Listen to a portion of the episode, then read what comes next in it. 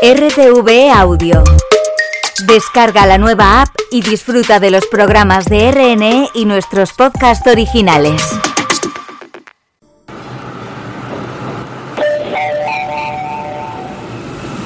Atención, lo que vas a escuchar ahora es completamente cierto. Hola mundo, dijo Pitágoras, el principio es la mitad de todo. Así que el principio es to o el principio es do. Eso existe para Pitágoras. Empezamos raíz de 5.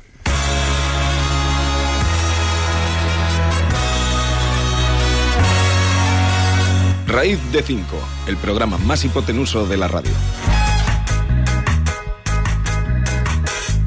First I saw you standing there, eyes so wide beneath your head, coat worn blacker than the sun, shook your head like. Hola, hola, buenas tardes. Estamos aquí en directo en Radio 5 Todo Noticias. Esto es Raíz de 5, el programa más hipotenuso de la radio. Eh, estamos en un día, pues hoy es 9 de, de octubre, iba a decir diciembre, ojalá ya. Octubre 2023, un día pues muy especial. Todos son especiales, puesto que ya sabéis que si hubiese un día no especial o un grupo de días no especiales, como se pueden ordenar los días, el que va antes, el que va después, pues habría un primer día no especial. Y ese primer día no especial pasaría a ser especial por ser el primero. Y así sucesivamente el segundo, como pasaría a ser el primero, pues también sería especial y todos los días son especiales. Demostrado el teorema de los días especiales aquí en, en Raíz de 5. Bueno, en realidad se llama la paradoja de los números especiales, pero también aplicable a los días. Bienvenido, bienvenida a este programa. Llámalo podcast si te sientes más cómodo, pero es un, es un programa de radio. Estamos aquí los lunes en Radio 5 Todo Noticias. Estamos en la emisora de Murcia y tengo aquí a Alejandra García, pues bastante cateta hoy. Yo también, ¿eh? Santi García Cremades, cateta, cateto, hoy, mmm, todos los días. Pero gracias a vosotros trazamos esa hipotenusa, ese triángulo rectángulo, ángulo recto ahí en 90 grados y podemos hacer, pues eso, si una, un lado es 1, otro lado es 2, calcula la raíz cuadrada, es decir, calcula la hipotenusa con la raíz cuadrada del cuadrado de los catetos sumados, que es el teorema de Pitágoras, aplícalo y sale raíz de 5. Hoy vamos a hacer un pequeño homenaje a nuestra manera a, un gran divulgador, una de las personas que más me ha inspirado, tengo que decir, en, en este mundo, desde que yo me dedico a esto desde 2014. No conocía el mundo de la divulgación científica, pero cuando entré, 2014, había un señor, José Cervera. 29 de septiembre de 2018 nos dejó hace 5 años, que no lo tenemos, pero es eterno. De hecho, tenemos una cuenta de Twitter, Retiario, como muchos lo conocíamos, que hace 8 años, pone aquí, Retiario hace 8 años, y te va poniendo todo lo que pasaba hace 8 años en, en sus publicaciones de Twitter y la recuerda. A mí me encanta esta cuenta Retiario, la podéis buscar eh, en Twitter, pero lo mejor para disfrutar de Pepe Cervera, José Cervera, es escucharlo, es conocerlo, y hoy quiero que lo conozcamos un poquito más, y el que no tuvo la suerte de conocerlo, pues que indague en su vida y su obra, que es maravillosa y es eterna, como lo es él. Así que, Alejandra, ¿tienes la máquina del tiempo ahí a mano así para encenderla? Pues vamos a irnos. Yo quiero irme, para empezar, a, a, las últimas, a los últimos años de Pepe Cervera, cuando contaba cosas del origen de Internet. Vamos a coger la máquina del tiempo primero.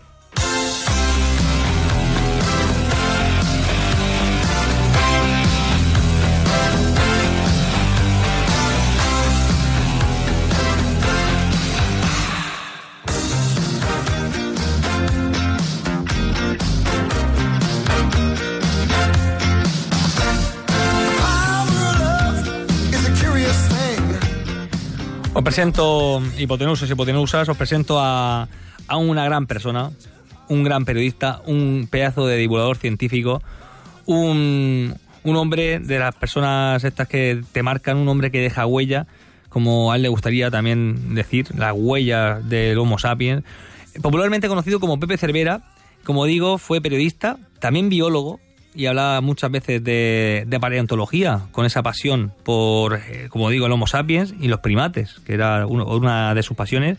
Y también era un divulgador eh, de ciencia y de tecnología. Le encantaba la, la tecnología y en 2017 recibió un gran premio, el premio Tesla de divulgación científica que organiza Naucas y se lo dieron ahí en Bilbao, acogido por un montón de amigos y un montón de divulgadores que le admirábamos, o que le admiramos y la admiraremos. Nacido en 1964 en Getafe y nos dejó, como digo, hace tan solo cinco años, 29 de septiembre de 2018. Aunque de todo esto no he dicho que era un profesor, un pedazo de profesor, ahora hablaremos de algunos testimonios, eh, se educó en la Complutense, en la Autónoma y después fue profesor de una universidad que él decía, cuyo nombre no quiero acordarme. Estamos en la época de, ya sabéis, de la Rey Juan Carlos y las polémicas y, decía siempre que la, Universidad Rey Juan Carlos pues no quería acordarse en ese momento de, esa universidad con, con, lo que estaba pasando. Pero era un gran profesor, un gran alumno y por supuesto un gran maestro de todo lo que hacía.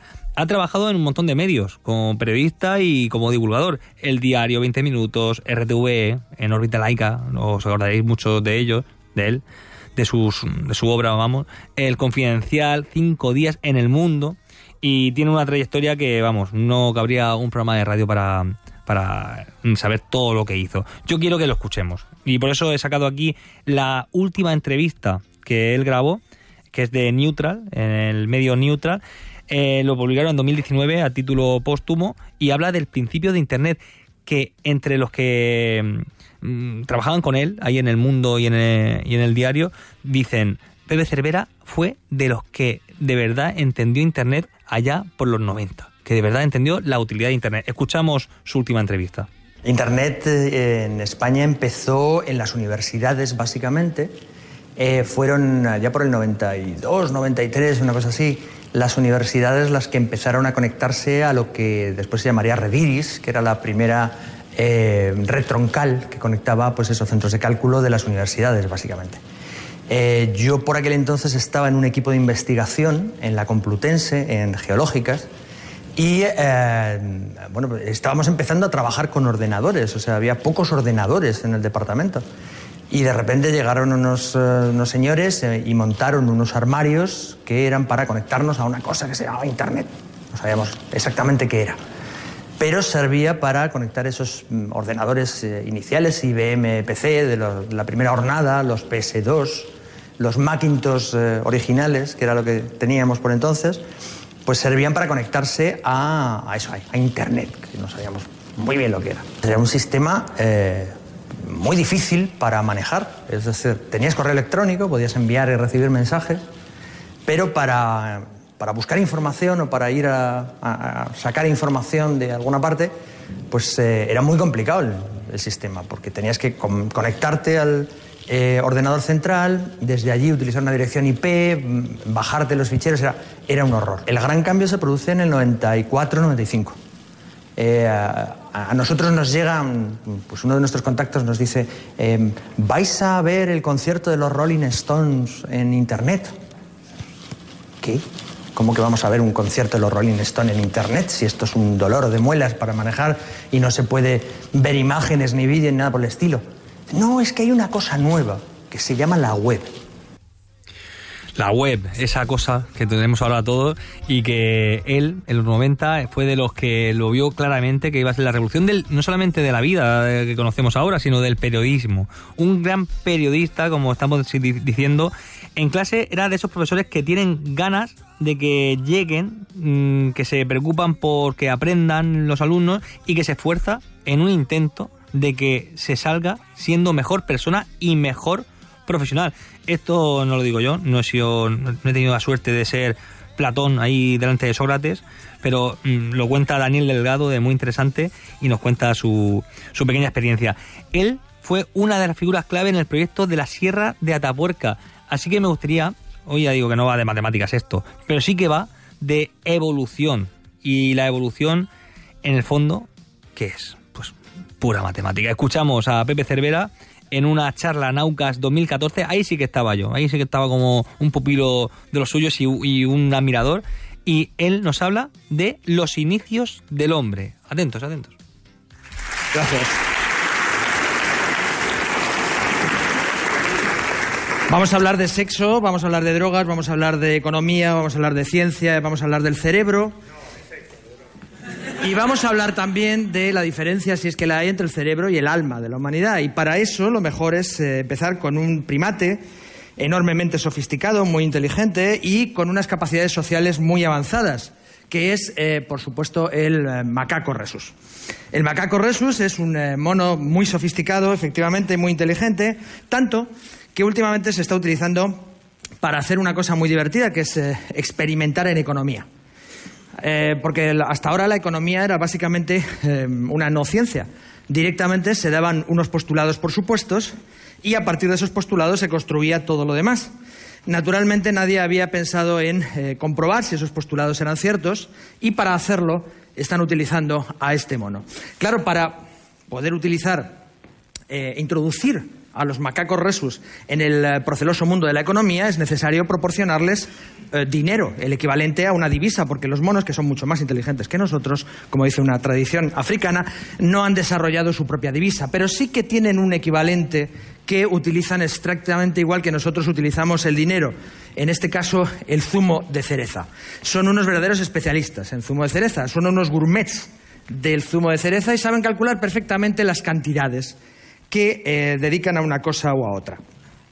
En el año 2005, dentro de un programa de investigación de economía, se investigó un tema que a mí, como periodista profesional, me resultaba especialmente interesante, que era por qué están dispuestos a pagar los monos. Específicamente, por qué están dispuestos a pagar en términos de información, en términos de contenidos es muy fácil eh, hacer que los monos utilicen distintas cantidades de zumo de cereza como el equivalente a un, distinto precio a pagar por acceder a determinados tipos de información. Y en este caso concreto se descubrió una cosa muy divertida. Los monos pagaban más zumo de cereza, pagaban más por dos tipos de información concretos, específicamente por imágenes de monos alfa algo que tiene toda la razón del mundo, toda la sensatez del mundo, porque saber quién es el mono alfa y quién no es el mono alfa te puede ahorrar bastantes galletas. Y también, naturalmente, pagaban por otro tipo de información, por imágenes de traseros de monas. Sé que estáis enganchados a, a, charlas. Las tenéis muchas en internet otras eh, hay que rebuscar un poco más en la hemeroteca aquí de RTVE, donde trabajó muchísimo y, muy bien, por supuesto. Eh, me gustaría hablaros, por ejemplo, del talento matemático que tienen los monos, porque no va a ser todo hablar de, su evolución. Los monos de por sí, mm, los primates de los que hablaba Pepe Cervera, eh, resulta que son también aspirantes a matemáticos. Las matemáticas se basan en principios altamente abstractos. Cuando hablamos de una X, o incluso el número 2, dices, ¿qué es el número 2? Eh, ¿Se refiere a, dos manzanas o se refiere a dos patatas? Pues el 2 va más allá, es un concepto y es una abstracción.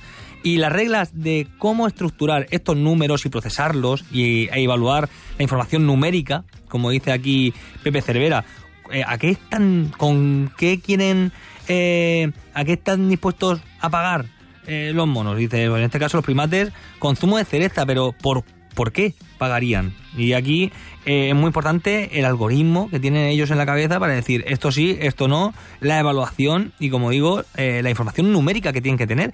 Enseñando a monos resus a ordenar grupos eh, y puntos, sobre todo, según su tamaño en una pantalla, grupos de puntos estaban en una pantalla y los neurobiólogos Silvia Bongar y Andreas Nieder de la Universidad de Tübingen en Alemania han comprobado que estos animales estos resus, este tipo de mono, eh, logran dominar en poco tiempo el concepto de cantidades mayores que y menores que. Es decir, saben comparar si algo es más grande o más pequeño que otra cosa. No está mal, ¿eh? A Pepe esto seguro que le encantaría y me gustaría que escuchásemos el final de, su charla, que estaba eh, enmarcado en el universo en un día y, nos habla, Bebe, de algo muy interesante de los animales, que era una de sus pasiones. Pero fijaos, hay otros animales que también hacen cosas muy extrañas. Los elefantes se emborrachan. Los monos, en cuanto tienen la oportunidad, se maman. Los osos buscan eh, fruta fermentada para emborracharse. ¿Por qué? Pues porque resulta que ese interruptor que hemos visto se puede hackear. Y se puede hackear utilizando drogas. Las drogas lo que hacen en el más estricto de los sentidos es hackear el interruptor. Las drogas lo único que hacen es activar el interruptor del placer. Las drogas nos convierten en sus esclavos porque están utilizando ese mismo interruptor. ¿Quiere esto decir que somos marionetas? ¿Que no tenemos ninguna capacidad de decisión? ¿Que simplemente estamos haciendo lo que la selección natural o las drogas están indicándonos que, hagamos y nos están premiando por hacer con un chute de dopamina en el núcleo accumbens? Tenemos que empezar a pensar en esto y empezar a pensarlo muy rápidamente, porque las drogas hackean el sistema de recompensa del cerebro, pero dentro de muy poco tiempo vamos a ser capaces de hacer algo que hasta ahora no se ha podido hacer. Las drogas, además de hackear el sistema de placer del cerebro, tienen efectos secundarios. Pero ¿y si somos capaces de inventar una manera de activar ese interruptor que no tenga efectos secundarios? ¿Qué ocurrirá si inventamos el soma? Si inventamos una pastilla que nos hace felices porque activa la liberación de dopamina de forma constante en el núcleo accumbens sin efectos secundarios. ¿Quién se tomaría esa pastilla? Y sobre todo, ¿quién no se la tomaría? Fijaos, todo lo que hacemos para que nos proporcione placer, podríamos saltárnoslo y pasar directamente al placer en pastillas. ¿Qué le ocurrirá a la sociedad humana cuando seamos capaces de hacer esta pastilla? Muchísimas gracias por su atención. Ha sido un.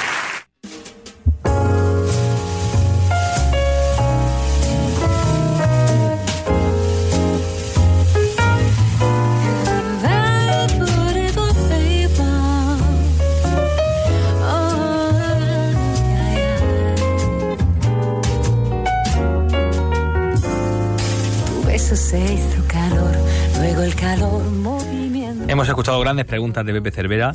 Es nuestro pequeño homenaje, vamos a decir, aquí en, Raíz de 5. Qué feos son los, homenajes, porque siempre son eh, a título póstumo. Deberían hacerse homenajes en vida, ¿verdad, Ana? Uno tenemos que hacerte a ti también. bueno, y a ti, vamos a hacernos homenajes todo el rato. lo que ha dicho del alcohol, a veces también lo hacemos como homenajes, un poco peligroso. Son pequeñitos, pequeñitos homenajes. Pequeñitos homenajes. ¿Cómo estás, Ana? Muy bien, pues hoy de festivo. Hoy de festivo. En la comunidad valenciana. el 9 de octubre. Un abrazo. Eso es, eso es. El día que todo lo de Alicante se va a Ikea de Murcia, que eso doy constancia de ello. y tantos ahí. Sí, tantos aquí. momento, es un, día para celebrar en general. Está bien, está bien. ¿Tú, Ana, tuviste la suerte de conocer a, a Pepe Cervera? No, no lo conocí, lo conozco a través de sus charlas y de las cosas que contaba, pero no tuve la suerte de conocerlo en persona, lo que me da mucha penita. Pero yo recuerdo ese, ese Nauga 2014, que ya digo, yo estaba como un, pequeño ser divulgador que quería hacer cosas y a mí me inspiró muchísimo conocerlo, sobre todo como persona, como hablamos aquí, y mm. me parecía un, buen momento para, para recordarlo. Sin duda, sin duda. Y bueno, yo ya que hablábamos de estas cosas, pues eh, como a él le gustaba hablar también de, los primates y de la evolución, de y este tipo de cosas. Sí. Bueno, yo se me ha ocurrido que podía hacer un pequeño apunte sobre la estadística de la evolución. Ah, qué bien. que hay estadística en la evolución también. Estadística, pero no, no el camino este que, que dices, ay, mira, el dibujo de Darwin típico, el meme de, de eh, Darwin. No, no exactamente. Más, más allá. más allá, más allá. Bueno, tú sabes que en, matemáticas una de las cosas que hacemos mucho es eh, establecer medidas de distancia y la distancia se puede medir entre muchas cosas diferentes, ¿no? Pues en, una cosas entre las que podemos medir distancias son entre árboles filogenéticos, entre genomas, eh, vamos a decirlo así. ¿Parentesco genético? Parentesco genético, efectivamente. Lo que también se llama en algunas áreas pedigrí, o, cosas similares. ¿no? Entonces, al final, de lo que se trata es de un poco medir la distancia que existe entre distintos, distintas especies, distintos organismos, distintas cepas de una misma especie, ¿no? Entonces, bueno, pues y se va mm, viendo cómo nos vamos alejando y así podemos establecer un camino y podemos incluso buscar antecesores eh, que estén en la misma en la misma cadena. Exacto, ver ahí caminos comunes y todo. Sí, sí. Y luego pues ya hacemos... ¿Cómo reconstruir el pasado? Eso, saber quién está más cerca. Al final luego pues acabamos haciendo dendograma, que es un tipo de gráfico estadístico que se parece mucho a un árbol mm, genealógico y que un poco nos sirve para eso, para recuperar las, las relaciones que existen. Qué bueno. Y así se estudiaría la evolución, digamos, a través de, mm, ¿se puede decir un, peso, una ponderación? Sí, en cierta manera, mm, sí, lo que estamos viendo es qué organismos se parecen más y qué organismos se parecen menos y cuál es el que más lógicamente está por encima y cuál está por debajo y se puede ir viendo cómo se ha generado esa evolución. Luego, además, estas matrices de proximidad también se utilizan en otros tipos de análisis, cuando estás analizando, por ejemplo, enfermedades o cosas de este tipo, en plantas, por ejemplo, pues para ver cómo el que las plantas se parezcan más o se parezcan menos puede influir en mm, la transmisión de algunas enfermedades o en la resistencia, mejor dicho, a algunas enfermedades y algunas plagas. Eso es. Me ha gustado lo que has dicho de que, esto no es solamente comparar uno con otro, es una matriz de distancias o matriz al final que se traduce en un dendograma, que es como ese arbolito, ese árbol genealógico, y así, a través de la estadística, estudiamos la evolución. Qué bonito. También, sí, sí, efectivamente. Pues un buen cierre a, este pequeño homenaje que hemos hecho aquí en Raíz de 5 a, a Bebe Cervera. Muchas gracias, Ana. Y Muchas gracias. En vez de poemat, a mí me gustaría recordar eh, frases que dice la gente sobre Pepe Cervera. No tiene ahí grandes citas célebres, pero aquí mm, recibo de Raquel Ejerique una opinión que dice, nunca le faltó la ironía y el buen humor. Otro, Francisco Sierra, dice, un tipo que vivía para el periodismo, la tecnología y el escepticismo. Una gran persona. Gracias, Pepe. Y seguimos aquí, por inducción, N más 1. Esto es Raíz de 5. Adiós.